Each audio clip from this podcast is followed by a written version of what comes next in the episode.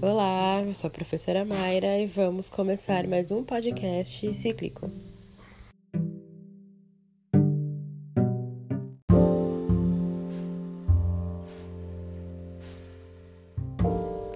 Vamos dar continuidade aos estudos. Vamos falar hoje sobre o ato adicional de 1834, a regência Una Feijó, a regência Lima de Araújo e as rebeliões regenciais. Não vamos entrar ainda em todas as rebeliões, a gente vai deixar isso para as próximas aulas, mas a gente vai falar um pouquinho sobre elas assim por cima, tá? Vamos começar.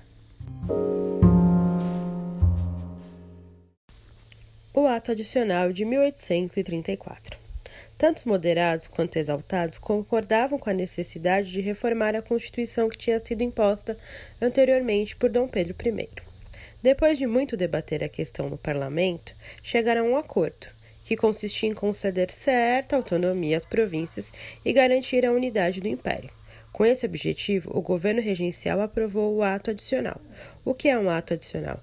Um ato adicional é um conjunto de leis que modifica a Constituição, mas que não muda ela por inteiro no ano de 1834, o qual concedia às províncias o direito de ter uma Assembleia Legislativa e o orçamento próprio. E extinguia o Conselho do Estado, órgão criado por Dom Pedro I e bastante impopular. Substituía a regência trina por uma regência una, então não era mais uma regência de três pessoas, era uma regência apenas de uma.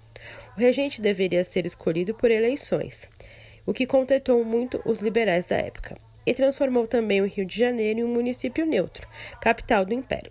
Com o ato adicional, as províncias ganharam o direito de fazer algumas leis e de, e de decidir sobre em que aplicar o dinheiro e parte dos impostos arrecadados.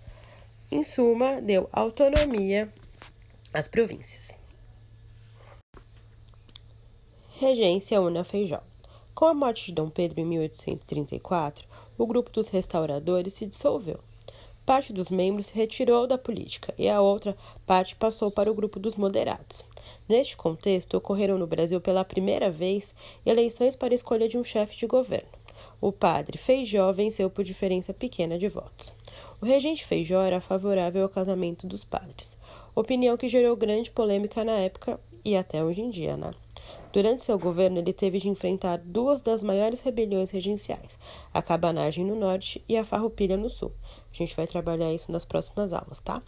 Para isso, precisava de recursos que deveriam ser aprovados pela maioria dos deputados na Câmara. Mas a Câmara, eleita no ano seguinte, era formada em sua maioria por deputados da oposição, que faziam oposição a Lima Feijó. Sem o apoio da Câmara dos Deputados e sem recursos suficientes para conter as rebeliões provinciais, Feijó renunciou no ano de 1837, dando início à regência de Araújo Lima. Com a renúncia de Feijó, Pedro Araújo Lima assumiu o governo, sendo depois eleito regente por ampla maioria dos votos.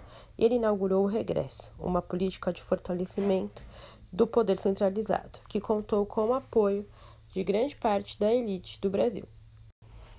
O regresso. O que era o regresso? O regresso foi um movimento liderado por representantes políticos da cafeicultura do Vale do Paraíba e dos grandes comerciantes da cidade do Rio de Janeiro. Cafeicultura é quem plantava café e todo aquele processo, ok?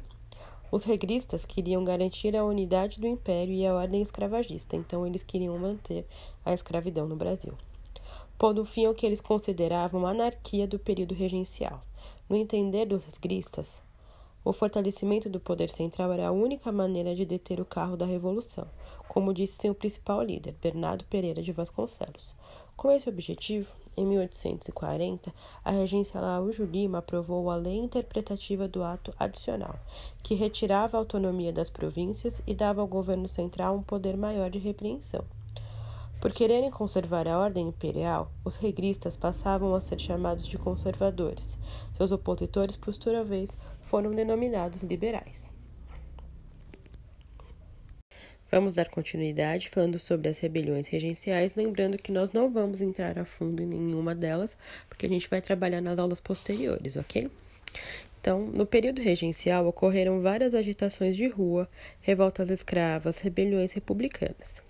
Essas manifestações nas províncias do Império estavam relacionadas sempre ao alto custo de vida nas cidades brasileiras, ao escravagismo e ao autoritarismo dos regentes.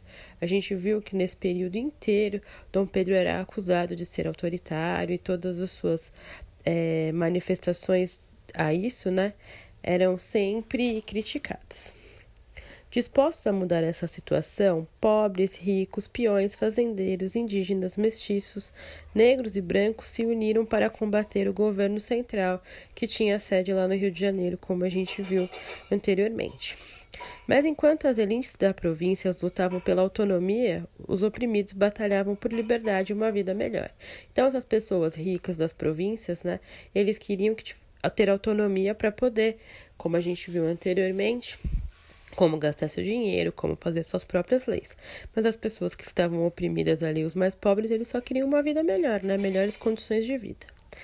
A gente tem como principais rebeliões desse período a cabanagem, a farroupilha, a revolta dos malês, a sabinada e a balaiada, que vocês podem observar no mapa que eu coloquei para vocês aí. O mapa se chama Insurreição de Escravos, Rebeliões Sociais nas Regências.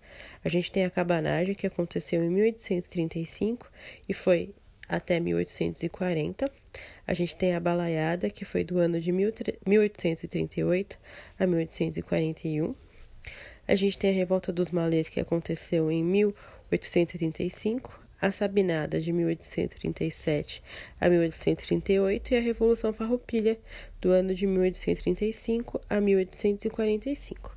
Então, a gente vai entrar mais a fundo nas próximas aulas ah, falando dessas rebeliões, ok? Quem eram os principais líderes, aonde ela aconteceu, o que ela reivindicava e quais foram os seus desdobramentos, ok?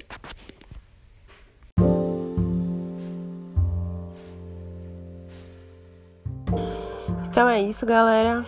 Qualquer dúvida, entre em contato comigo pelo WhatsApp. Vocês sabem onde me achar. É isso. Até semana que vem. Beijo e tchau.